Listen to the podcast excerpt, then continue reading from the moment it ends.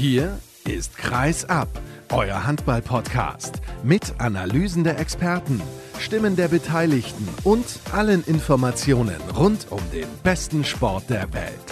Mit eurem Gastgeber Sascha Staat.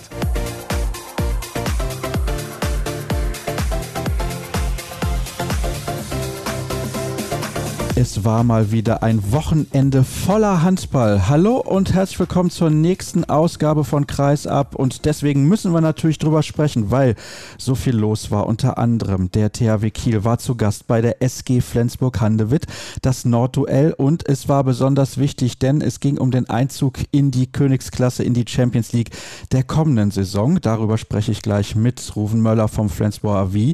Und im zweiten Teil der heutigen Sendung habe ich Björn Lohmann zu Gast er ist Zeitnehmer und erzählt, wie das so ist, am Spielfeld dran zu sitzen, wie man den Fokus behalten kann und wie es in Stresssituationen so ist.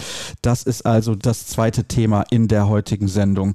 Und dann begrüße ich noch im Interview der Woche Ole Ramel. Der spielt mittlerweile bei Benfica in Lissabon, war unter anderem beim THW Kiel tätig und natürlich auch beim HC Erlangen und bei Tusem Essen hat er gespielt. Also kennt die Bundesliga aus dem FF, aber wir sprechen unter anderem über das Final Four Tor der European League, das am kommenden Wochenende auf dem Programm steht. Dort ist er mit seinem aktuellen Verein, nämlich der Gastgeber und trifft vielleicht ja auch auf den SC Magdeburg. Aber wir starten mit der Bundesliga, wie angekündigt. In der Leitung ist Ruven Möller. Moin, moin. Hallo Sascha, moin. Tja, was soll man sagen? Die SG hat das Spiel mit 27 zu 28 verloren gegen den THW Kiel. Und ich habe es ja eben gesagt, es war das Duell um die Königsklasse. Fangen wir mal ganz von vorne an. Es war jede Menge Druck auf dem Kessel. Die Fans haben ordentlich Stimmung gemacht. Es gab vorher eine Choreografie, wirklich großartig. Da hat man schon gemerkt, die Bedeutung dieser Partie geht vielleicht sogar ein bisschen übers Derby hinaus, wie ihr es gerne bezeichnet. Ja, genau. Also es war gestern das allererste Mal ja seit Corona-Beginn sozusagen, dass die Flens Arena wieder komplett ausverkauft war, sprich 6.300 Leute. Und die Stimmung beim Nordderby ist immer besonders. Man merkt das vor allem immer daran, dass die, ich glaube, die Halle wird immer so 90 Minuten vor Spielbeginn geöffnet und gegen Kiel ist dann die Stehtribüne auch 90 Minuten vorher voll. Also die Leute stürmen rein und dann wird diese Tribüne gefüllt und dann wird da wie während des Spiels schon Stimmung gemacht. Und das war halt gestern auch wieder so. Ja, selbst beim Aufwärmen ist da eine, eine Riesenatmosphäre schon. Und dann weiß man immer, okay, heute ist Nordderby und heute ist auch auf den Rängen was ganz Besonderes los. Sprechen wir über die sportliche Erwartungshaltung vor der Partie ich habe es jetzt schon zweimal erwähnt, es ging um den Einzug in die Champions League der kommenden Saison. Und das ist ja nicht gerade unwichtig, denn jetzt ist Flensburg seit vielen, vielen Jahren in der Königsklasse mit dabei. Der THW Kiel musste zuletzt mal eine kurze Pause einlegen. Aber Fakt ist, Beide Mannschaften mussten ja gewinnen. Kiel hatte den Einzug ins Final Four der Champions League geschafft, also von daher sind sie da einigermaßen ordentlich aus der vergangenen Woche rausgekommen. Die Flensburger waren ausgeschieden gegen den FC Barcelona. Es war so zu erwarten gewesen, trotzdem hat man sich natürlich geärgert. Wie ist Flensburg aus deiner Sicht mental in dieses Spiel reingegangen? Also ganz klar mit der Devise, da haben sie auch gar keinen Hehl draus gemacht, das wurde vorher gesagt und dann auch gestern im Nachgang nochmal, als man über Enttäuschung gesprochen hat. Also die wollten das Spiel gewinnen. Ich meine, das will man immer und gerade das Nordderby, aber gestern war es nochmal ganz besonders, weil sie natürlich wussten, okay, das ist unsere letzte Chance, um aus eigener Kraft irgendwie noch Platz zwei anzugreifen. Selbst wenn Flensburg gewonnen hätte, wären sie ja nur punktgleich mit dem THW gewesen. Die Kieler haben das bessere Torverhältnis, also da hätte ja auch nochmal was, was passieren müssen. Also die Enttäuschung war riesig darüber, dass man jetzt ja so gut wie Platz zwei verpasst hat. Also wir sprechen ja jetzt über, noch sind theoretische Möglichkeiten da, aber wo soll Kiel jetzt in den letzten vier Saisonspielen noch ja im Grunde fünf Punkte liegen lassen? Also das wissen, glaube ich, alle realistisch einzuschätzen jetzt. Darüber sprechen wir gleich, welche Folgen und Konsequenzen das hat. Kommen wir zur Partie direkt. Es war eine Defensivschlacht in der ersten Halbzeit. Ja, genau. Also Flensburg kam ja eigentlich sehr gut rein. Buric hat sofort einen 7 Meter gehalten. Also Hampus Wanne macht das 1-0 und dann auf der anderen Seite hält Buric einen 7 Meter. Ansonsten hat er aber gar nichts gehalten und wurde dann auch nach einer Viertelstunde durch Kevin Möller ersetzt. Auf der anderen Seite Niklas Landin hatte gleich eine Handvoll Paraden für die Kieler. Und genau, insgesamt haben beide eigentlich eine, eine starke Abwehr gestellt. Kiel ohne Henrik Pekeler, der ja sich leider die, die Achillessehne gerissen hat, hat das trotzdem, finde ich, sehr gut gemacht. Flensburg war bärenstark in der Abwehr. Ja, und so ging es ja im Grunde weiter. Also ich fand, dass beide Mannschaften, die ja nun beide am Donnerstag noch diese hohe Champions League-Belastung hatten, sowohl körperlich als auch für, für den Kopf, haben beide da ein klasse Spiel hingelegt. Also es war spielerisch vielleicht nicht das beste Derby der Geschichte, aber es war intensiv, da waren gute Aktionen bei, ja, es, es ging hoch her, von den Rängen kam Stimmung. Also es war schon einfach ein klasse Handballgipfel. Kiel hat dann irgendwann, natürlich möchte ich fast sagen, wieder auf das 7 gegen 6 gesetzt, was ja vor allem im Pokalfinale gegen den SC Magdeburg sehr, sehr gut funktioniert hat. Wie hat das deiner Meinung nach gestern gegen die SG funktioniert? Ja, bedingt gut, würde ich sagen. Also beziehungsweise andersrum, Flensburg hat das sehr, sehr gut verteidigt. Also Flensburg hat ja im Grunde mit, ja, mit einer Aufstellung durchgespielt. Das hat man aber, finde ich, so im Laufe des Spiels überhaupt nicht gemerkt. Also ein Kraftverlust war irgendwie nicht da, auch dann, als sie das 7 gegen 6 verteidigen mussten. Also ja, Hut ab irgendwie. Die Flensburger haben da eine super Abwehr hingestellt. Und Kiel, sie haben auch ganz kurz ja selber eine 3-2-1-Deckung versucht in dieser Phase, als sie im Angriff auf 7 gegen 6 gegangen sind. Damit war Philipp Wiecher, glaube ich, nicht ganz so zufrieden, hat das dann auch wieder geändert. Ja, also Kiel hat, sagen wir mal so, Kiel hat alle taktischen Möglichkeiten versucht, weil sie es auch versuchen mussten. Also es war ja knapp die ganze Zeit. Die Führung wechselte immer mal wieder, stand oft unentschieden und wie das dann im Handball so schön ist, sind dann diese berühmten Kleinigkeiten, die am Ende dann den Vorteil für die Kieler ausgemacht haben. Zum Beispiel ein zu kurzer Pass von Kevin Möller auf Hampus Wanne bei leerem Tor. Der Kieler hat Möller hinterher auch im Interview bei den Kollegen von Sky gesagt, weil er sich da selbst in die Kritik genommen hat. Das fand ich sehr interessant. 38 Prozent hat er ja gehalten, also eine fantastische Quote, die eigentlich ausreichen sollte, um ein Spiel zu gewinnen. Zumal Niklas Sandin, du hast zwar gesagt, er hatte am Anfang direkt eine Handvoll Paraden, am Ende nur auf 25 Prozent gekommen ist. Und wenn Landin nur in Anführungsstrichen 25 Prozent hält, könnte man denken, der THW Kiel ist mehr als schlagbar. Waren sie gestern meiner Meinung nach, glaube ich schon. Ich glaube aber auch, dass die SG sich ein bisschen zu sehr vielleicht darauf fokussiert hat, Pavel Horak anzugreifen. Der hat das ganz gut gelöst und da hat sich die SG immer wieder festgebissen. Ja, das mag sein, dass das irgendwie so, oder das wird sicherlich ein taktisches Mittel gewesen sein, dass man eben versucht hat, da wo sonst Pekeler steht, vielleicht jetzt gar nicht, weil man dachte, gut, an Hora kommt man leichter vorbei, sondern einfach, weil ja diese Eingespieltheit gar nicht da sein kann, weil der eben nicht so oft oder nicht so viel spielt wie Pekeler. Genau, da hat man sich das ein oder andere Mal festgerannt. Es war ja auch so, dass man hat auch in der ersten Halbzeit versucht, viel über, über Taito Einerson die Angriffe zu fahren. Magnus Landin hatte dann auch relativ früh eine zweite Zwei-Minuten-Strafe. Also von daher ging da die Taktik vielleicht so ein bisschen auf. Aber dann hat Kiel natürlich Landin auch auf die Bank gesetzt und nicht mehr in der Abwehr spielen lassen. Das heißt dann, Dunja kam dann irgendwann rein, hat in der Abwehr gespielt. Das ist ja nun auch kein ganz schlechter Abwehrspieler. Also die Kieler hatten einfach trotz des Ausfalls von Pekela hat man gesehen, die haben noch mehr Möglichkeiten gehabt, auch personell gestern da im Laufe des Spiels immer mal wieder verschiedene Sachen auszuprobieren. Und zu Kevin Möller vielleicht noch ein Satz. Er hat das tatsächlich dann hinterher auch gesagt, auf die Frage, was fehlte für den Flensburger Erfolg. Er sprach dann von zwei Paraden, also sehr selbstkritisch. Er war da nicht zufrieden und hat dann auch diesen Abwurf auf Hampus Wanne auch noch erwähnt. Und dazu kam genau in dieser Phase ja auch noch ein Wurf von Hampus Wanne direkt aufs leere Tor, also aus der eigenen Hälfte, der drüber ging. Das war diese Phase, in der Kiel 7 gegen 6 gespielt hat. Und da haben sich die Flensburger geärgert. Mike Machulla sagte hinterher, da hätte man nochmal so richtig Druck auf Kiel erzeugen können. Vielleicht selber mal auf zwei oder drei Tore weggehen. Das ist halt nicht gelungen, sondern eben umgekehrt hat man dann doch immer mal wieder irgendwie ein, ein Tor kassiert, ja, was dann einfach wehtat in der Phase. War das wieder das klassische Spiel, wo der SG Flensburg-Handewitt der eine Mann mehr im Rückraum gefehlt hat? Denn ich nehme jetzt mal als Beispiel Taito Einerson, der ist gut in die Partie reingekommen und du hast ja gerade Duffenjag angesprochen. Als der dann in der Defensive stand, kam über die Seite von Einerson relativ wenig. Ja, also ja klar, das mag sein. Auf der anderen Seite kann man jetzt vielleicht auch sagen, gut, die Flensburger, die spielen jetzt schon so lange mit dieser einen Formation, die sind dann vielleicht auch einfach eingespielter. Ich fand, man hat bei Einerson gestern gemerkt, da waren viele gute Aktionen. Ich glaube, es waren vier Tore auch am Ende. Aber da waren ja auch zwei, drei ja, Abschlüsse, die, die nicht gut waren, beziehungsweise die Landin dann einfach gelesen hat. Da war auch ein Fehlpass bei in einer wichtigen Phase und das war sein erstes Derby. Das war auch das erste Mal mit dieser Art von Druck. Ich finde, das hat man irgendwie so ein bisschen gemerkt bei ihm. Ich glaube, der hat wahnsinnig viel gelernt gestern. Ja, klar, mit einem oder zwei Spieler mehr, dann hast du natürlich andere Alternativen. Sicherlich auch personell. Vielleicht nicht unbedingt in diesem einen Spiel gestern, aber jetzt auf, auf, auf die lange Strecke gesehen, haben die Flensburger da einfach personell ein Riesenaderlass.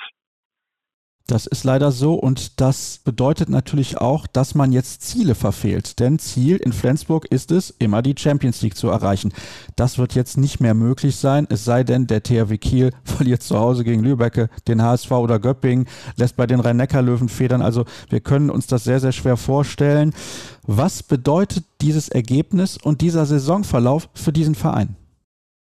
Also vor der Saison hieß es ja, oder so in der Vorbereitung, als es schon wieder losging mit Verletzungen, da hat man in Flensburg sehr trotzig gesagt, so, also wir wollen, egal was jetzt hier passiert, wir wollen definitiv kein Übergangsjahr haben, was sie jetzt am Ende ja aber irgendwie bekommen haben. Also Pokal früh raus, Champions League wie die letzten Jahre Viertelfinale, da war einfach nicht mehr drin. Also da ist Flensburg auch im Moment ein Stück weit weg von den, von den Top 4, aber auch mit dem fehlenden Personal.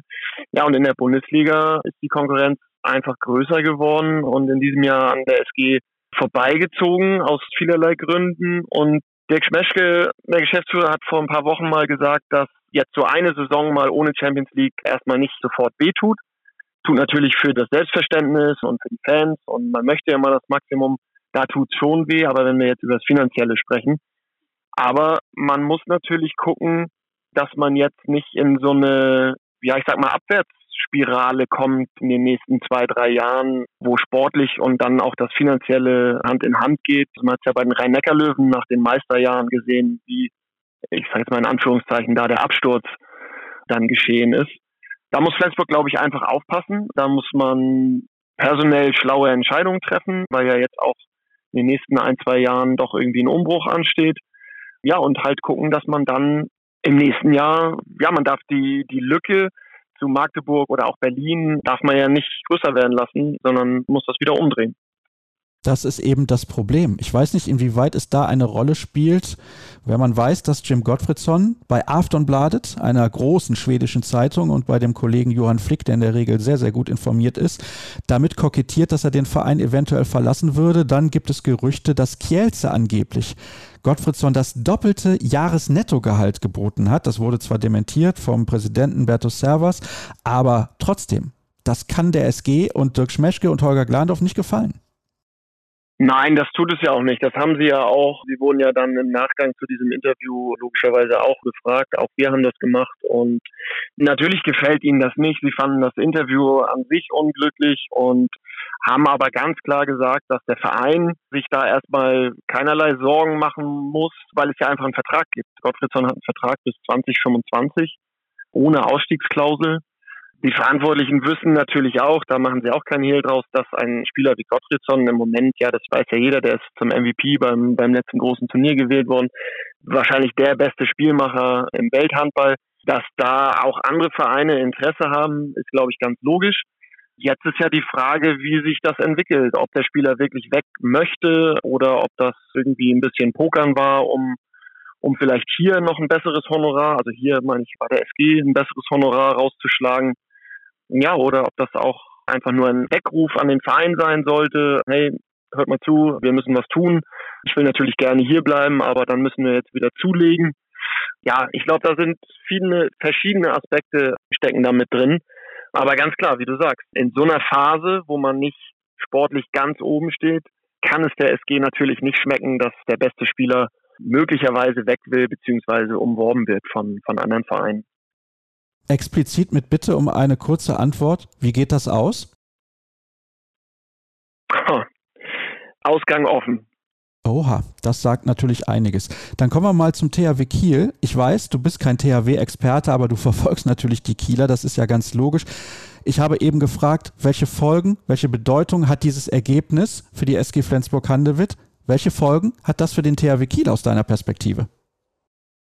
Naja, für Kiel war das jetzt ja nochmal so ein, so ein kleines Puzzlestück in eine ja, am Ende dann würde ich mal sagen, sehr, sehr gute Saison. Also na klar wird man die Meisterschaft sehr wahrscheinlich verpassen, aber wenn Kiel am Ende als Zweiter einläuft, Pokalsieg und wer weiß, was beim Final Four möglich ist.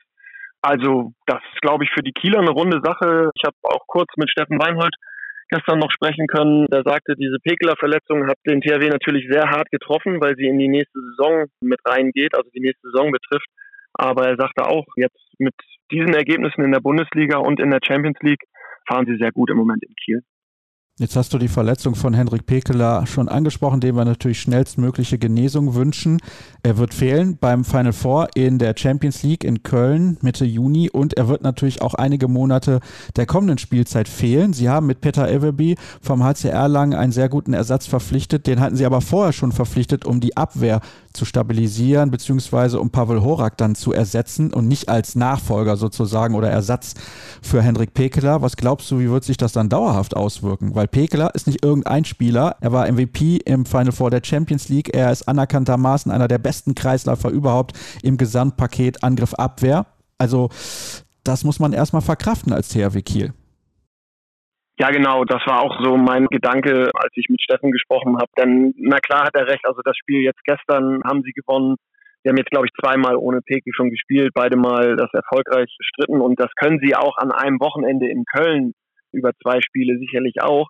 Aber auf Sicht gesehen hast du natürlich recht. Also Henrik Pekeler, das ist so Kategorie Spieler, den kannst du nicht ersetzen. Und wenn der dir jetzt sagen wir mal, mindestens ein halbes Jahr, vielleicht ja sogar dann die ganze erste Saisonhälfte der nächsten Saison ausfällt, dann wird sich das ja bemerkbar machen. Und es ist ja auch so, als Verein hast du ja eine Kaderplanung, die du jetzt sicherlich eigentlich schon abgeschlossen hast. Und jetzt nimmt eine Verletzung dir deinen vielleicht wichtigsten Abwehrspieler da raus, dann musst du ja nochmal anders und neu planen. Also die Kieler werden sich ja sicherlich jetzt Gedanken über eine weitere Verpflichtung machen, machen müssen. Davon gehe ich auch aus. Mal sehen, denn in der Qualität wird man keinen anderen Spieler bekommen. Das ist ja logisch. Und rechnen wir jetzt mal sechs Monate voraus, dann haben wir schon November. Also ich gehe davon aus, dass er frühestens nach der WM-Pause dann im Februar wieder auf der Platte stehen wird. Aber schauen wir mal, wie sich das entwickelt. Rufen, herzlichen Dank. Das war's rund um das Duell zwischen der SG Flensburg-Handewitt und dem THW Kiel. Es gäbe noch so viel zu besprechen, was die gesamte Bundesliga angeht. Aber das machen wir dann in den kommenden Folgen. Jetzt machen wir erstmal eine kurze kurze Pause und beschäftigen uns dann gleich mit dem Thema Zeitnehmer und Kampfgericht.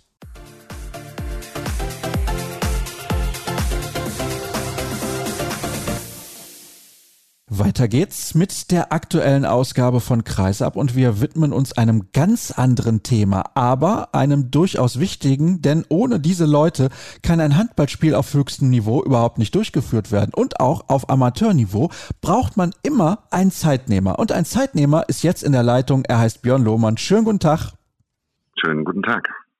Ich freue mich, dass du zugesagt hast und mit mir ein bisschen plaudern möchtest, denn ich glaube, es ist durchaus spannend und interessant, weil das eine Sache ist, da spricht man eigentlich nie drüber. Zeitnehmer, die sind immer da, die sind immer dabei, die müssen immer zur Verfügung stehen, aber ganz so einfach ist es nicht. Wir wollen mal in die Tiefe gehen, was das Thema angeht und du kannst uns mal erklären, Warum braucht man eigentlich einen Zeitnehmer so dringend und gibt es eigentlich überhaupt genug? Denn ich weiß von meinem eigenen Verein aus Solingen, dass es immer eine Schwierigkeit, gerade auf Amateurebene Zeitnehmer zu bekommen. Also letztendlich ist es so, dass ohne das Kampfgericht vieles nicht funktionieren würde. Man sitzt am Tisch und man soll einmal mitschreiben, welche Tore wo wie gefallen sind, was für Zeitstrafen es gibt, und gelbe Karten müssen notiert werden. Man soll auch die Bänke versuchen, ein bisschen ruhig zu halten, damit die Schiedsrichter sich ganz auf das Spiel konzentrieren können und nicht abgelenkt werden. Und man muss auf Wechselfehler schauen. Dann ist ja irgendwann das Team-Timeout auch in den letzten Jahren dazugekommen und immer wieder Regelveränderungen, die auch letztendlich uns am Tisch beeinflussen. In den oberen Ebenen ist es natürlich so, dass man dort schon Leute hat oder genug Leute hat, die auch fähig sind, so etwas zu machen. In den unteren Klassen, je weiter man runterkommt, man sagt so Betonliga dazu, sonntags morgens um neun sitzt man nie gerne in der Halle. Wir haben selber, weil ich ja nun auch lange, lange Kreisvorsitzender in Lübeck war, geschaut, ob man nicht die Eltern dafür, die ja sowieso in der Halle sind, wenn die Kinder spielen, mit verhaften kann, Das ist dann aber problematisch, weil man muss einem Handballverein angehören, um dort sitzen zu dürfen, damit das auch alles rechtmäßig ist. Und das wollen viele Eltern nicht extra Geld investieren sozusagen, dass sie dort in einen Verein mit eintreten. Und darum hast du das in den unteren Ligen immer wieder Kampfgerichte fehlen und man morgens in die Halle kommt und da sitzt niemand am Tisch. Das ist natürlich bitter und da arbeitet man aber dran, dass man auch da zukünftig es leichter hat. Aber uns geht es nicht anders als bei der Schiedsrichterei, die ja auch immer sehr viel tun müssen, damit sie genug Leute bekommen. Das kann ich mir vorstellen, dass das ein großes Problem ist. Ich habe es ja gerade angedeutet, ich kenne es von meinem Heimatverein und das ist wirklich ein Dilemma, finde ich zumindest. Man muss eigentlich Leute ja fast schon dazu zwingen, in Anführungsstrichen. Wollen wir aber bei dir persönlich mal bleiben? Du bist jetzt schon seit vielen, vielen Jahren als Kampfrichter beziehungsweise als Zeitnehmer mit dabei und wir wollen auch gleich ein bisschen die Unterschiede aufzeigen zwischen der Art und Weise, wie man arbeiten muss auf allerhöchstem Niveau und wie das vielleicht auch aussieht dann in den unteren Ligen. Wie bist bist du zur Zeitnehmerei überhaupt gekommen? Eigentlich war ich immer irgendwie Handballer, war auch mal eine Saison Trainer von einer weiblichen A-Jugendmannschaft, was anstrengender war, als ich es gedacht habe und bin dann auch wieder davon abgekommen. Und dann hat mich mein damaliger Mentor, Heiner Schröder, der kam aus dem Vorstand des Kreishandballverbandes in Lübeck und sagte, Mensch Björn, du bist immer in den Hallen unterwegs, was machst du eigentlich? Und ich habe gesagt, dass ich keine Arbeit im Verein machen möchte. Das lag mir irgendwie nicht zu der Zeit und hat er gesagt, möchtest du nicht in den Verband wechseln? Und habe ich es mir angeschaut und dann bin ich Jugendwart geworden innerhalb von drei Tagen, ohne viel zu überlegen. Und dort war es so, wir haben damals ja den VfL Bad Schwartau in Lübeck gehabt, der zu der Zeit in der ersten Liga gespielt hat. Und früher war es so, dass die Kreise die Zeitnehmer noch selbst angesetzt haben. Die mussten das zwar dem Deutschen Handballbund melden, aber es war so, dass wir die selbst ansetzen durften. Und wir hatten damals schon ehemalige Schiedsrichter wie Klaus Dirks, die gesagt haben, Mensch Björn, du bist der Jung, du kriegst das bestimmt hin. Und so bin ich quasi ins kalte Wasser gesprungen und das klappte sehr gut. Früher, muss ich dazu sagen, haben diese Aufgaben eigentlich nur Funktionäre gemacht. Und da gab es natürlich auch Qualitätsunterschiede. Von daher hatte ich das Glück und die Funktionäre waren früher immer deutlich älter, als es heute oft der Fall ist. Und so war ich am Tisch so ein bisschen willkommen. Und anfangs wurde ja noch händisch alles gemacht. Das heißt, man hat haptisch mit Papier gearbeitet. Da gab es ja noch den Spielberichtsbogen in Papierform. In der Zeit, wo sich dann 2007 auch beim DHB das änderte und man beschloss, digital zu wechseln, damals noch über SIS das zu machen. Da war es so, dass viele ältere Senioren diese Aufgabe gemacht haben dann auch ausgestiegen sind, weil die gesagt haben, am Computer mache ich das nicht, das will ich nicht. Und so war es so, dass man immer weiter aufrückte. Ich hatte nun auch das große Glück zu der Zeit mit Heiko Hemmerich, meinem Kampfgerichtspartner, einen sehr, sehr guten Sekretär zu haben, der einfach den Job verdammt gut gemacht hat und somit wir beide sehr, sehr schnell überall in Norddeutschland aktiv werden durften. Haben schon früh 2002 unser erstes Länderspiel machen dürfen Damals in Schwerin war es noch das Vorbereitungsspiel vor Olympia. Werde ich auch nie vergessen, weil wir hatten keine Ahnung, was wir dafür kriegen. Und irgendwann kam jemand rein nach dem Spiel und drückte uns 20 Euro in die Hand. Und wir dachten, das wäre so der Bonus des Ganzen. Aber damals gab es wirklich noch 20 Euro für ein Länderspieleinsatz. Und so startete das Ganze damals. Das heißt, es war ein Länderspiel und es gab tatsächlich nur 20 Euro. Das ist ja verschwindend gering. Ich möchte aber von dir wissen, wie schnell hat das eigentlich geklappt, sich sozusagen hochzuarbeiten? Wie viele Jahre hat das gedauert, quasi ganz unten anzufangen und dann irgendwann bei einem Länderspiel am Tisch zu sitzen? Also bei mir, ehrlich gesagt, bin ich, 2000 bin ich Jugendwart vom Kreishandballverband geworden und bin dann auch gleich dort mit eingebunden worden, was Kampfgerichte am Tisch betraf habe ein paar Oberligaspiele gemacht, damals noch Regionalligaspieler beim NOAV, den es noch gab und ein halbes Jahr später war ich schon in der ersten Bundesliga bei Schwartau mit am Tisch. Also 2001 war es dann so, dass ich eigentlich dort komplett mit eingebunden worden bin. Das ist ja schon interessant, dass man dann als Zeitnehmer oder Sekretär am Kampfgericht sitzt bei einem Verein aus dem eigenen Ort mehr oder weniger. Damals war das noch so, dass letztendlich die Kreise bestimmten, wer sich da an den Tisch setzt für die jeweiligen Bundesliga-Vereine, die dort aktiv waren. Das hat man irgendwann auch geändert, um letztendlich auch diese Prämisse, dass dort nur Leute vom Heimverein sitzen, da läuft man ja auch oft Gefahr, dass der Gedanke aufkommen könnte, dass man vielleicht bei einer 50-50 Entscheidung nicht so reagiert, wie man sollte und dementsprechend hat man das dann ein bisschen abgeändert, dass man gesagt hat, wir nehmen einen Pool von Kampfgerichten, die gut davor sind und die streuen wir im Umkreis von 100 Kilometern, können die überall eingesetzt werden. Und somit war es auch so, dass wir in Lübeck das Glück hatten, oder wir Lübecker, Heike und ich, dass wir dann in Kiel eingesetzt werden konnten, in Flensburg und auch in Hamburg, die ja dann auch irgendwann hochkam in die Bundesliga und hatten natürlich auch dann die Option, Richtung Osten zu gehen. Wir haben tolle Spiele machen dürfen, damals noch bei der TSG Wismar, bei den Zweitliga-Damen, die damals ja extrem guten Handball gespielt haben.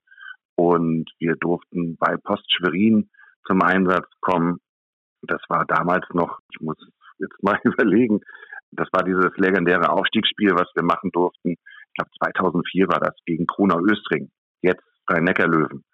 Da hatten die das Hinspiel mit neun Toren verloren und eigentlich war die Nummer gelaufen. Und ich erinnere mich noch, Scholle Frat ist für diese Relegationsaufstiegsspiele zur ersten Liga extra von Pumpe Krieter damals, der Manager war bei Post Schwerin, akquiriert worden und nachdem die das Hinspiel so verloren hatten, wollte eigentlich Scholle Fratz gar nicht mehr oder fragte, ob überhaupt noch Bedarf wäre, beim Rückspiel dabei zu sein, weil die Nummer eigentlich gelaufen war und so sind wir dann auch den, ich weiß, es war ein Mittwoch, ich werde es nie vergessen, dorthin gefahren und haben gedacht, okay, das wird nochmal ein nettes Miteinander. Aber dann kam es ja ganz anders.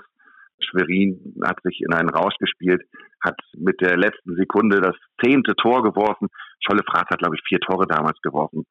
Und Post Schwerin ist damals aufgestiegen und die ganze Stadt war ein Tollhaus. Und das auf dem Mittwochabend, wo eigentlich sonst tote Hose herrscht. Und es war ein unvergessener Abend. Peter Püsal war damals der Trainer von Post Schwerin, den viele aus Ostzeiten noch kennen. Und das war damals schon so ein prägendes Erlebnis, was machen. Wir waren auch in Rostock im Einsatz oder auch in Stralsund. Also wir haben in allen Richtungen, wir dürfen bei den Damen ran, in Buxtehude, damals weiß ich noch, hat da immer so eine, so eine Samba-Band unter den Fans gespielt. Das war einfach Wahnsinn, was sich da in der Halle getan hat. Rosengarten, Buchholz ist irgendwann auch dazugekommen. Also wir dürfen uns breit aufstellen. Das ist der Vorteil. Auch zu den Zeiten, wo Altenholz noch in der zweiten Liga gespielt hat. Das war ja so das Nachwuchsbecken des THW Kiel, wo viele Spieler man dort auch getroffen und kennengelernt hat. Man hat ja den Vorteil, dass im Handball letztendlich man doch dichter auch mit den Spielern zusammen ist und auch mal zusammensitzt und auch mal plauscht und so weiter. Und da sind ja auch viele Spieler mit bei gewesen, wie Alexander Bommes, den viele jetzt aus dem Fernsehen kennen, auch außerhalb des Handballs, die dort ihren Weg gemacht haben. Oder Christian Schöppner, den vielleicht sportlich nicht alle mehr so auf dem Zettel haben, der aber dann letztendlich im Fernsehbereich aktiv geworden ist und dafür gesorgt hat, dass wir die Geissens heutzutage Fernsehen kennen. Ob das gut ist oder nicht, sei dahingestellt. Aber so hat man viele spannende Charaktere kennenlernen dürfen. Auch in Helmstedt-Ulzburg, die ja auch zwischendurch zweite Liga gespielt haben, wo Nico Kiebert und Co. noch mitgespielt haben und Tobi Skerka. Also überall Namen, auf die man immer noch wieder trifft. Und das ist auch das Schöne im Handball, dass viele von denen, die damals irgendwo Spieler waren, jetzt auch Trainer geworden sind und die man praktisch damals am Tisch als Spieler betreut hat und die heute dann als Trainer neben dem Tisch stehen. Das ist das, was den Handball auch ausmacht. Und dass es alles ein bisschen familiärer ist, dass man die Leute auch kennt, die im Drumherum sind. Und das ist das Schöne beim Sport. Und das ist das Schöne, dass man als Kampfrichter letztendlich so einen Pool an Menschen auch irgendwo direkt hautnah erleben darf. Da merkt man übrigens, wenn man dir zuhört, im Norden, da ist so viel Handball, das ist das Epizentrum, wobei wahrscheinlich würden sie in Baden-Württemberg sagen, nee, nee, wir haben ja auch ein bisschen was an Handball zu bieten und in anderen Regionen in Deutschland natürlich auch, aber du hast jetzt einige Vereine genannt und man merkt auch, dass das natürlich besondere Momente Vereine sind, also die dir ganz massiv in Erinnerung geblieben sind, wenn du jetzt gesagt hast, Michael Krita und Jochen Fratz da mit dem Spiel in Schwerin, das war natürlich hochspektakulär und man muss ja auch, und das ist ganz, ganz entscheidend, den Fokus bewahren in solchen Momenten. Jetzt hast du auch erzählt, erzählt, ihr seid im Umkreis von 100 Kilometern im Einsatz. Allerdings ist es so, ihr saßt jetzt zuletzt am Tisch beim Spiel von Kiel gegen Paris in der Champions League und das als Deutsche bei einer deutschen Mannschaft. Das finde ich sehr, sehr interessant, weil du eben ja auch über die Neutralität gesprochen hast, dass man da objektiv Dinge bewerten muss. Warum ist das eigentlich möglich? Warum sitzen da nicht Kampfrichter, sagen wir mal, aus Schweden oder, oder den Niederlanden oder was auch immer? Also Punkt eins glaube ich, dass der internationale Handball, gerade die Verbände der Europäischen Handballföderation und des Weltverbandes sehr auf die Qualität und die Neutralität der Deutschen setzt.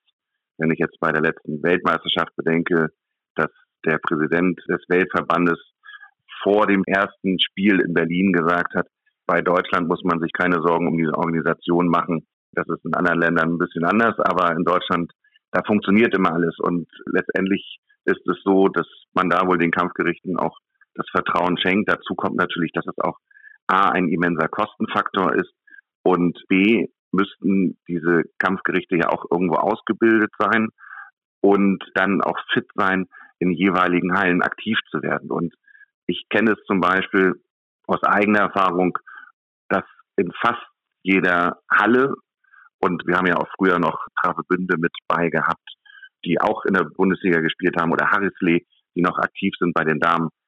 Jede Halle hatte gefühlt eine andere Zeitmessanlage, ein anderes Scoreboard. Und man muss sich halt immer wieder technisch reinarbeiten. Und es ist nicht so, dass das einfach nur ein Laptop ist, wo die Tastatur immer gleich ist, sondern dort ist mal der Start- und Stoppknopf auf der rechten Seite, auf der linken Seite, in der Mitte oder die Zeitstrafen müssen in einem anderen Rhythmus eingegeben. Und so müsste man sich jedes Mal vorher einarbeiten. Und es macht schon Sinn, in Stresssituationen jemanden zu haben, der diese Anlage aus dem FF bedienen kann. Wenn man denn von extern jemand holt, wir haben das ja auch selbst beim DHB mal ausprobiert, wo man sagte, wollen wir nicht beim Final Four lieber Schiedsrichter, die sich an den Kampfrichtertisch setzen und dort diese Aufgabe von Zeitnehmer und Sekretär übernehmen. Das hat, ich sage mal charmant, nicht so funktioniert, wie man es gerne gehabt hätte und hat dann ganz schnell wieder auf das Bewährte zurückgegriffen und hat gesagt, das ist ein Job für die, die das lange machen, die Erfahrung haben und die einen guten Job machen und dementsprechend hat man dann doch wieder auf Zeitnehmer und Sekretär gesetzt. Und dazu kommt noch jetzt bei dem Champions League Spiel von Kiel gegen Paris, da hatten wir auf der einen Seite einen Delegierten aus Ungarn sitzen, der zu meiner Linken saß und auf der rechten Seite saß ein Schwede, der neben Mirko Weber, das ist ja inzwischen mein Partner und Sekretär geworden am Tisch. Und so hast du denn da immer noch eine Kontrolle. Das ist letztendlich das, was mit reinspielt, was wir bei der WM auch hatten, dass vier Leute am Tisch sitzen. Das hatten wir damals schon mal, wo diese Bestechungsgeschichte beim THW Kiel in Sachen Champions League lief. 2010 war das, glaube ich, wenn ich das richtig in Erinnerung habe. Und da war es so, dass damals Heiko und ich das erste Spiel hatten, nachdem das Ganze öffentlich geworden ist und aufgerollt worden ist. Und da haben natürlich dann auch noch in der Champions League THW Kiel gegen die Rhein-Neckar-Löwen gespielt.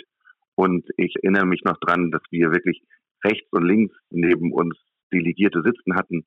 Wir durften mit niemandem vorher sprechen. Wir haben normalerweise ist es so, dass mit den Schiedsrichtern man sich vorher trifft. Man hat ja auch eine technische Besprechung vor Spielbeginn, eine Stunde vorher. Und wir durften die Schiedsrichter bis zum Anpfiff nicht sehen. Die wurden vom Flughafen abgeholt im Beisein dieser Delegierten ins Hotel gesperrt. Die durften nicht mal morgens bei der technischen Besprechung, wie das international üblich ist, mit bei sein, sondern durften nur zum Spiel. Und das war sehr ungewöhnlich. Aber auch da saßen wir letztendlich zu viert am Tisch, sodass die letztendlich nochmal eine Gegenkontrolle haben. Aber wir haben es in Deutschland so, dass es eigentlich, und das ist eine Erfahrung aus, keine Ahnung, 50 internationalen Spielen oder mehr werden es wahrscheinlich inzwischen sein, dass die Delegierten schon sehr darauf setzen und auch wissen, was für eine Qualität sie da am Tisch haben, die sind deutlich entspannter und erzählen halt auch, wie es denn woanders in Europa ausschaut. Und von daher glaube ich, dass wir Deutschen da schon einen sehr guten Ruf haben und das hoffentlich auch zurecht. Davon gehe ich mal ganz, ganz schwer aus. Ich möchte noch mit dir über den Fokus sprechen, weil das ist ein wichtiger Punkt. Wie ist es möglich dann in so einer hitzigen Atmosphäre, wie eben zuletzt bei der Partie Kiel gegen Paris, den Fokus hochzuhalten, weil ihr dürft euch ja im Endeffekt keine Fehler erlauben. Okay, darf sich niemand, dürfen sich die Spieler nicht erlauben, die Trainer nicht erlauben, die Schiedsrichter nicht erlauben, aber mal einen Wechselfehler zu verpassen oder solche Situationen dann eventuell falsch zu beurteilen, das solltet ihr tunlichst vermeiden. Wie haltet ihr den Fokus hoch in so einer Atmosphäre insbesondere? Also es ist definitiv nicht leicht, wie du schon sagtest. Fehler sind eigentlich nicht erwünscht oder Wolfgang Wenz hatte uns bei der technischen Besprechung beim deutschen Pokalfinale dieses Jahr vorher gesagt, so ihr beiden, ne, wir erwarten 1000 Prozent. Damit weiß man auch genau, dass man wirklich keine Fehler machen darf. Der Unterschied ist halt zu Schiedsrichtern oder Spielern, dass wenn bei uns am Tisch Fehler passieren, wir Gefahr laufen könnten, dass dort Einsprüche eine Folge sein könnten. Und dementsprechend ist jeder Fehler, den wir machen, letztendlich ganz an das Risiko behaftet, was die Folgen betrifft. Und von daher muss man schon genau aufpassen. Und ich hatte jetzt immer das Glück, dass ich vorher mit Heiko Hemmerich und jetzt mit Mirko Weber zwei Leute habe, die sehr cool und besonnen auch mit am Tisch sitzen. Ich selber bin von Natur aus ein sehr entspannter, fokussierter Mensch, wenn es Stresssituationen gibt. Und dann gehört auch viel Vertrauen dazu, dass dein Partner genau das abdeckt, was du gerade nicht machst. Das muss nämlich einer immer zum Spiel gucken und wir müssen ja nebenbei auch nochmal rechts und links gucken. Das hat sich ja auch noch extrem verändert, seit die Team-Timeout-Karte dazu kam oder auch, wie man das jetzt in den letzten eineinhalb Jahren gesehen hat, wo zum Beispiel bei uns im Norden jetzt Kiel anfing, bei jedem Angriff den, den Torhüter rauszunehmen, damit letztendlich der Abwehrspieler einmal durchläuft zum Kreis, um anspielbereit zu sein, um dort eine Überzahl zu holen. Und so musst du immer wie ein Chamäleon letztendlich gucken, wie sieht's da mit den Wechselfehlern aus, parallel zum Spiel, parallel zu den Schiedsrichtern, denn oft ist es so laut, dass man nicht die Chance hat zu hören, ob die jetzt gerade eine Spielzeitunterbrechung anberaumen oder nicht. Und da muss man schon recht fit sein in dem Moment und fokussiert sein.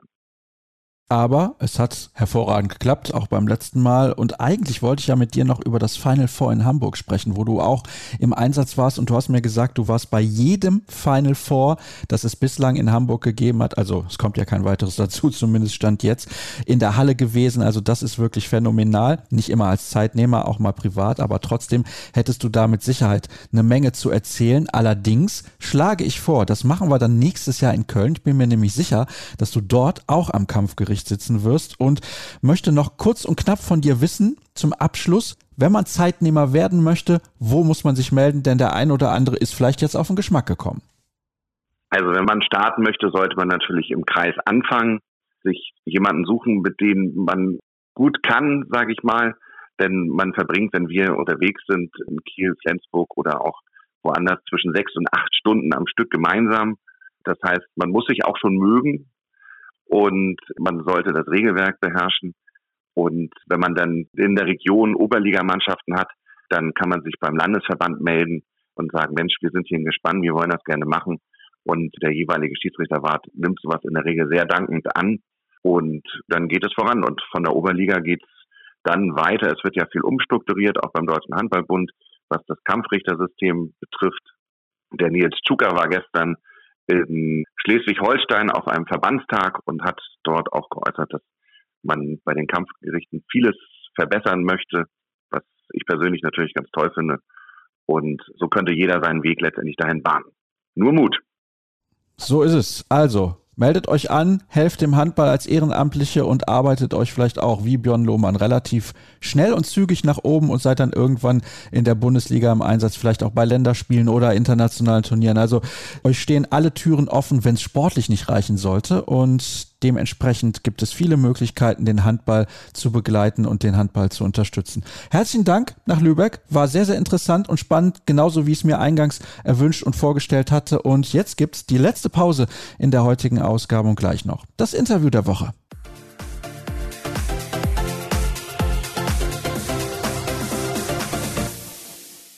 Und natürlich haben wir auch in dieser Woche wieder ein Interview für euch im Angebot. Zunächst nochmal vielen Dank an unsere Unterstützer, die bei patreon.com slash kreisab ein Abo abgeschlossen haben und diesen Podcast unterstützen. Falls ihr den Link nochmal suchen möchtet, könnt ihr das gerne tun auf unserer Internetseite kreisab.de. Also was heißt Internetseite? Ist sehr spartanisch gehalten, so drücke ich es jetzt mal aus. Einfach auf der rechten Seite in der Navigationsleiste werdet ihr fündig. Und dort könnt ihr übrigens auch T-Shirts mit unserem Logo kaufen. Also also wer uns da unterstützen möchte, kann das auf unterschiedliche Varianten tun. Und jetzt kommen wir zum Interview mit Ole Ramel von Benfica. Grüß dich, Ole. Hallo. Bon dia, Sascha. Bom dia, ja. Du bist also auch schon fließend mit Portugiesisch unterwegs, genauso wie Jens Schöngard? Schön wär's, das kann ich nicht von mir behaupten. muss vor allem hohem im Alter liegen, dass da meine Lernfähigkeit ein bisschen zurückbleibt. Nee, ich komme hier ganz gut klar, hauptsächlich in Englisch.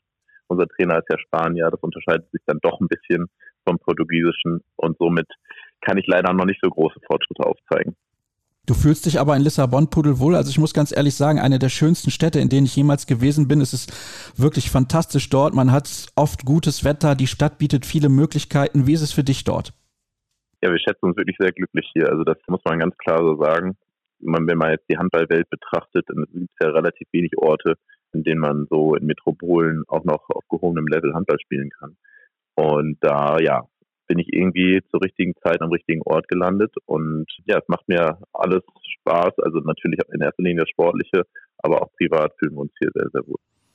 Das kann ich mir sehr, sehr gut vorstellen. Hättest du es damals so erwartet, als du 2020 den THW Kiel verlassen hast, wo einige auch gesagt haben, Mensch, warum verlängern die nicht mit Rahme? Wäre doch eigentlich perfekt, dann nochmal zwei Jahre dran zu hängen an den Vertrag. Und ich kann mir vorstellen, dass das dir damals vielleicht auch ähnlich ging. Also es war ja in einer Phase, wo sozusagen auch gerade diesen mit der Pandemie der Einbruch kam und man gar nicht so richtig wusste, was jetzt so auf einen zukommt. Also weder der Verein noch ich als Spieler. Und somit hat man sich damals entschieden, den Vertrag mit mir nicht zu verlängern. Ich hätte das wohl gerne gemacht, weil es natürlich der absolute Traum ist, beim THW zu spielen und das hat mir dort auch immer sehr gefallen. Dann war aber klar, dass sozusagen eine neue Ausrichtung her muss für mich persönlich und dann habe ich mir irgendwie schon immer erträumt, mal im Ausland zu spielen und wir haben dann so ein bisschen die Fühler ausgestreckt. Das hat dann so ganz in Ordnung auch geklappt. Es gab ein, zwei Angebote und schlussendlich hat sich dann Benfica gemeldet und da war ich natürlich Feuer und Flamme und kannte Portugal im Vorfeld schon und ja, hatte da mega Bock drauf. Inwieweit hat das für dich eine Rolle gespielt, dass das eine Mannschaft ist, die eben international zu dem Zeitpunkt nicht zur absoluten Spitze gehört? Ich meine, ihr habt euch jetzt fürs European League Final vorqualifiziert, über das wir gleich noch sprechen werden. Ihr werdet auch Gastgeber sein, aber hat das eine große Rolle gespielt oder war einfach der Wunsch größer, mal etwas komplett anderes auszuprobieren? Denn ich sag mal, vor ein paar Jahren war der portugiesische Handball in Anführungsstrichen noch ein bisschen exotisch. Ja, gebe ich dir absolut recht. Also man muss es jetzt mal so formulieren, es war der Glaube an das Projekt da, weil ein neuer Trainer verpflichtet wurde, diverse Spieler schon einen Vertrag unterzeichnet hatten für die, kommende Saison zu dem Zeitpunkt und ich aufgrund dieser Namen dann davon ausgegangen bin, okay, das Projekt, das macht Sinn, Benfica möchte was aufbauen, die möchten an die an die damals noch entfernte Konkurrenz Sporting und dem FC Porto halt irgendwie herankommen und ja, das, das hat mir von der Idee her gefallen und klar hätte man irgendwie auch in Deutschland bleiben können oder ein anderes europäisches Land wechseln können. Aber so insgesamt war das sehr anspruchsvoll. Und ich denke, jetzt die zwei Jahre haben auch gezeigt, dass sich hier diese Versprechen, die damals gemacht wurden, auch gehalten wurden. Also das Projekt ist wirklich bemerkenswert, was dort insgesamt so passiert ist und der Verein Geld in die Hand genommen hat und wirklich auch international starke Spieler auch irgendwo mit verpflichtet. Das hat sich jetzt dann ausgezeichnet, indem wir wie gesagt, das Final Four in der Euroleague erreicht haben und das sogar noch zu Hause ausführen dürfen. Und das ist natürlich mega cool und freue ich mich ganz besonders drauf. Ich freue mich auch sehr drauf. Ich habe das Glück, euer Halbfinale gegen Whisper Pots kommentieren zu dürfen und vielleicht reicht es ja auch für den Sprung ins Endspiel, aber da kommen wir gleich zu. Ich habe noch ein paar Fragen, weil es war ja Jens Schöngard auch schon hier zu Gast. Der hat geschwärmt von den Möglichkeiten, die man hat bei so einem großen Verein wie Sporting. Dann war Jibril Mbenge hier zu Gast. Der hat geschwärmt von den Möglichkeiten, die man bei einem großen Verein wie dem FC Porto hat. Also sie waren komplett begeistert. Ich nehme an, das ist bei Benfica nicht anders. Das war viele, viele Jahre der Mitgliederstärkste Verein der Welt, noch vor so Clubs wie Bayern München oder Manchester United. Also das ist nicht irgendein Verein. Merkst du das auch? Ja, also das merkt man durch und durch. Also das ist größtenteils natürlich daran geschuldet, dass hier Fußball Religion ist und diese drei großen Vereine wirklich abgöttisch geliebt werden von den Portugiesen. Also es ist egal, wem man irgendwo mal privat begegnet, immer die Frage, zu welchem Verein zählst du dich? Ja, meine Familie zählt zu diesem, diesem Verein. Deswegen äh, bin ich dann auch der Meinung, dass ich den unterstützen muss. Und da kann man Kleinkinder fragen oder auch die Ehefrauen oder die Großeltern und alle haben irgendwo ihre Neigung. Das ist wirklich spannend im Vergleich zu Deutschland. Jetzt mal auf meine Situation bezogen, persönlich im Verein, ist natürlich ein Riesenunterschied zu dem, was, was ich vorher hatte, in Deutschland erlebt habe. Das muss man halt so sehen, dass wir hier bei Benfica glaube, ja, fast über 20 Sportarten und dementsprechend viele Athleten halt haben und es da ein großes Unternehmen ist und viele unterschiedliche Menschen einem täglich begegnen und man immer wieder auf neue trifft. Das hat seine Vor- und Nachteile. Und sage ich mal, in Deutschland sind es ja oft eher in Anführungszeichen Dorfvereine mit einer kleinen Geschäftsstelle, mit einem kleinen Spielerkreis und dann ist es vielleicht noch die Handjugendabteilung und die Damen, die dann noch diese Sparte bedienen. Aber am Ende des Tages ist es übersichtlich und das ist hier halt nicht der Fall. Also da ist schon auf jeden Fall ein großer Unterschied, den man so herausheben muss. Bin da eigentlich fast am Ende mit meinen Vorteilen. Also ich muss sagen, das, das ist halt eine neue Erfahrung. Wie gesagt, alles hat dann für und wieder. Hier haben wir halt zum Beispiel ganz simple Sache, die Organisation ist, orientiert sich viel am Fußball. Das heißt, der Staff, also die Mitarbeiter um den Trainer herum und die Geschäftsführung sind sehr, sehr groß. Wir haben da fast so viele Angestellte, wie wir als Spieler hier auch in der Mannschaft angestellt haben. Und das ist natürlich schon sehr hilfreich. Also zum Auswärtsspiel muss ich nur dafür sorgen, dass ich meine Handballschuhe mitnehme. Und für den Rest wird sich gekümmert und ich muss an nichts denken. Das ist schon speziell. Also da kann man sich hier wirklich sehr privilegiert fühlen. Also es wird wirklich von vorne bis hinten alles durchstrukturiert und organisiert und da ist man, da ist man, denke ich, schon mal einen Schritt weiter, was so, was so den deutschen Handball betrifft teilweise. Genießt du das so ein bisschen auf deine alten Tage, dass du dich quasi um nichts kümmern musst? Würde ich schon sagen, ja. Also es ist schon Luxus. Das hat wirklich was für sich.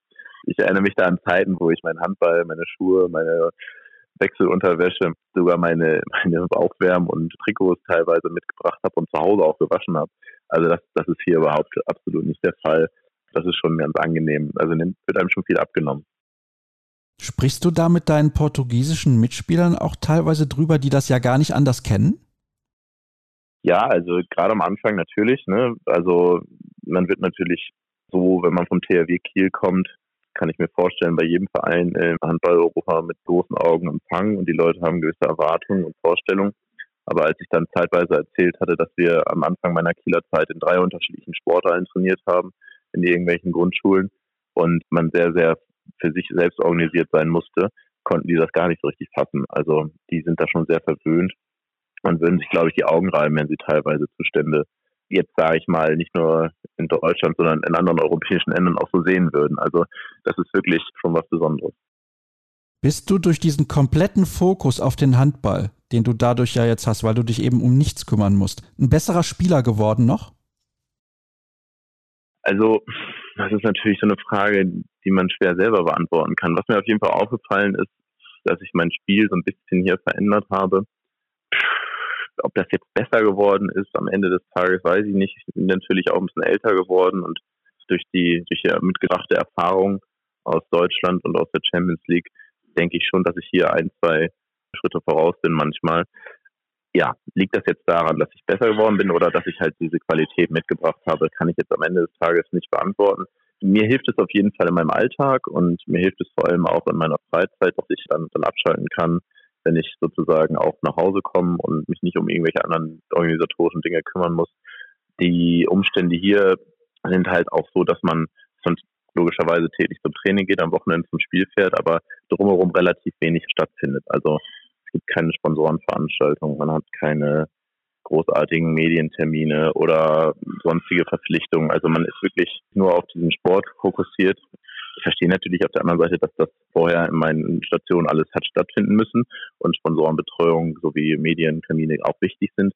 Aber das ist ganz angenehm, dass das hier aktuell nicht stattfindet und man wirklich dann die Stunden, die man investiert am Tag, in Anführungszeichen in die Arbeit auch wirklich voll fokussiert nutzen kann und den Rest der Zeit entspannt sein Leben genießen.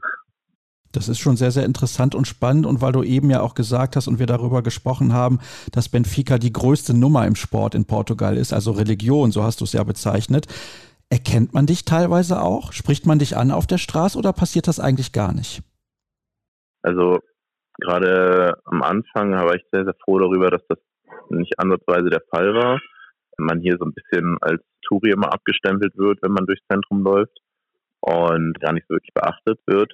Aber dann ist es doch aufgekommen, dass ich in meiner Nachbarschaft des Öfteren mal beim Einkaufen oder sonst wo erkannt wurde, weil die Leute sind dann in dem Sinne auch an anderen Sportarten interessiert, weil es geht dann halt nur um die um die Trikotfarbe. Die gucken sich alles an, auch ohne die Regeln zu verstehen. Die drei großen Vereine haben ihre eigenen Fernsehsender, die dann von den Fans abonniert werden und halt täglich hoch und runter laufen. Und da taucht man dann scheinbar doch öfters mal auf dem Bildschirm auf.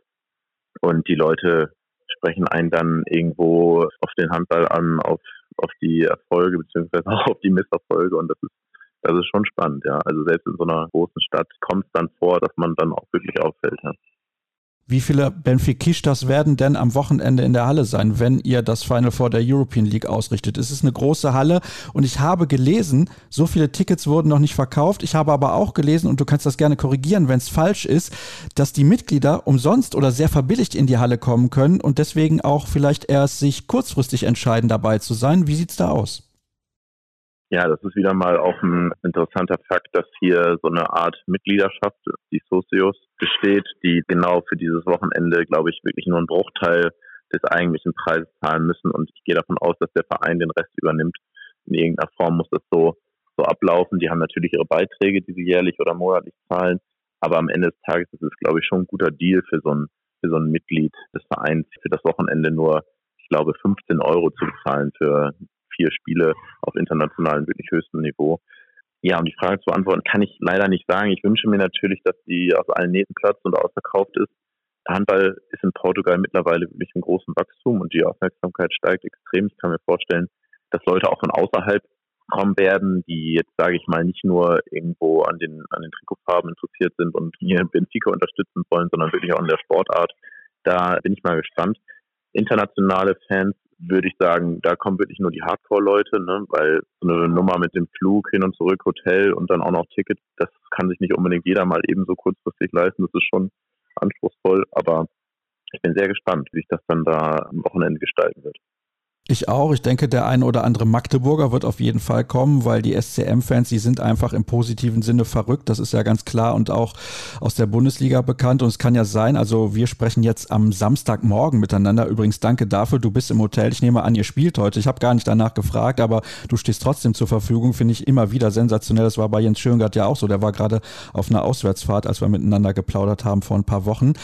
Also, Fakt ist, es ist ein sehr ausgeglichen besetztes Final Four und ich möchte aber zunächst mal noch auf deine Mannschaft blicken. Ihr habt einige wirklich sehr namhafte Spieler und auch sehr gute Spieler. Ich glaube, das unterschätzt man so ein klein wenig.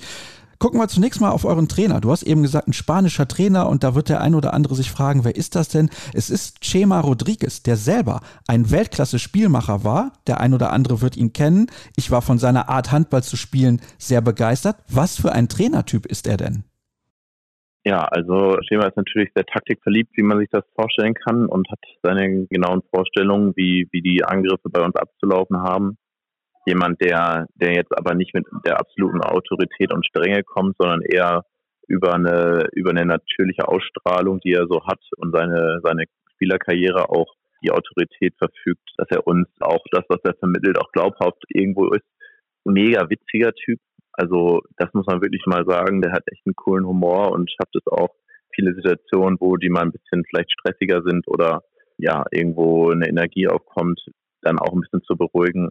Aber beziehungsweise auch dann auf der anderen Seite Leute auch zu motivieren und, und wirklich auch richtig heiß zu machen. Also der hat diese, diese taktische Finesse und auch diese Menschlichkeit, dass man sich unter ihm wirklich, wirklich sehr wohl fühlt. Ich glaube, jetzt natürlich im Trainergeschäft ist er auch noch neu, in Anführungszeichen, hat noch nicht allzu viele Erfolge vorzuweisen, die muss er sich jetzt noch seine Sporen verdienen. Aber da mache ich mir sozusagen keine Illusionen, die wird er ganz sicher bekommen in seiner, in seiner Karriere, weil er ist wirklich jemand, der, der für ganz hohe Aufgaben bestimmt ist. Und das werden wir, glaube ich, in den nächsten Jahren auch noch sehen. Wenn ich mir jetzt euren Kader nochmal anschaue, alleine auf der Kreisläuferposition muss ich sagen, was habt ihr da eigentlich für eine Truppe? Also Alexis Borges, unfassbar physischer Kreisläufer, richtig guter Mann, finde ich zumindest. Dann Rogerio Moraes, den kennen wir auch noch vom THW Kiel aus der Bundesliga, hat mit WADA die Champions League gewonnen, hat in Westbrem gespielt. Paulo Moreno, der hat ja auch letztes Jahr bei der Weltmeisterschaft den einen oder anderen auf sich aufmerksam gemacht, das ist ja, das ist ja schon eine ziemlich gute Mannschaft. Jonas Schellmann, der zwar ein bisschen älter ist mittlerweile mit seinen 40 Jahren, aber hat natürlich sehr, sehr viel Erfahrung. Ihr habt eine sehr gute Truppe, ganz ehrlich, Ole. Also mich würde nicht überraschen, wenn ihr mit der Unterstützung der Fans erstmal gegen Plotz gewinnt und wer weiß, was dann in dem Finale möglich ist. Aber die Polen, die sind ein sehr, sehr starker Gegner. Ja, also da hast du natürlich schon ein paar Namen genannt, die da auf jeden Fall herausstechen. Ich würde sagen, dass wir jetzt mal auf den Wettbewerb bezogen, gerade was die Kreisläuferposition betrifft, die bestbesetzte Mannschaft sind. Das sind diese drei Spieler, die körperlich unfassbar stark sind, Erfahrungen aufweisen und dann auch nicht nur vorne im Angriff ihre Sperren stellen, sondern auch hinten in der Abwehr ihren Mann. Und das, ja, das ist wirklich, muss man herausheben aus unserer Mannschaft.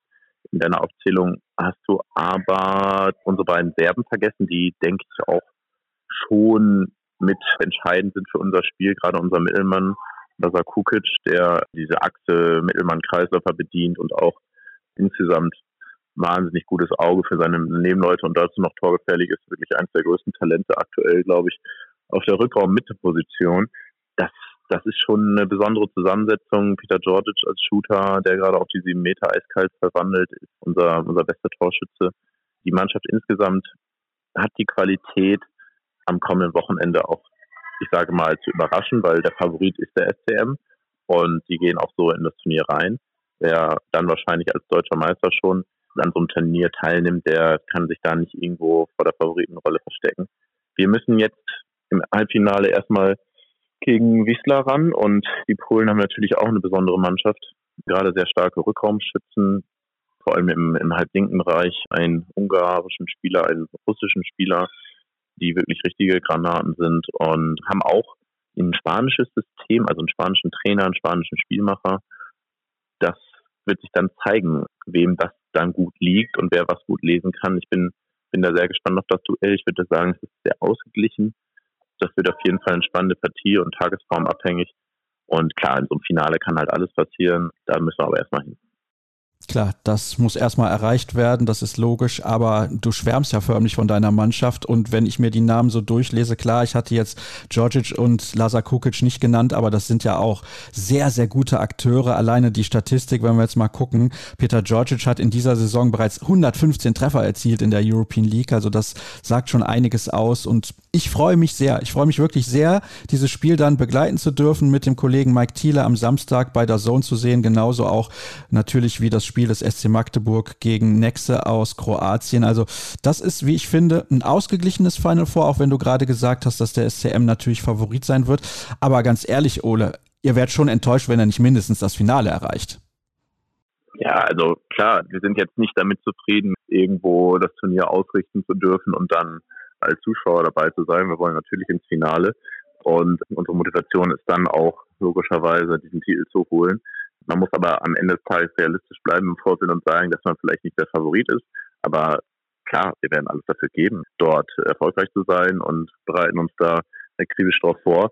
Heute haben wir aber nochmal ein wichtiges Spiel in Porto beim, beim FC Porto, die wahrscheinlich dieses Jahr auch wieder Meister werden, trotz der Tatsache, dass wir heute gewinnen wollen und falls wir es tun, leider der Titel, den wahrscheinlich nicht zu nehmen ist. Aber es geht natürlich in erster Linie ums Prestige und da ist jetzt aktuell noch so ein bisschen der Fokus drauf, aber ab Montag geht es ganz klar dann mit vollem Fokus und Vorbereitung auf das Halbfinale und wir schauen mal. Das möchte ich an der Stelle nochmal betonen.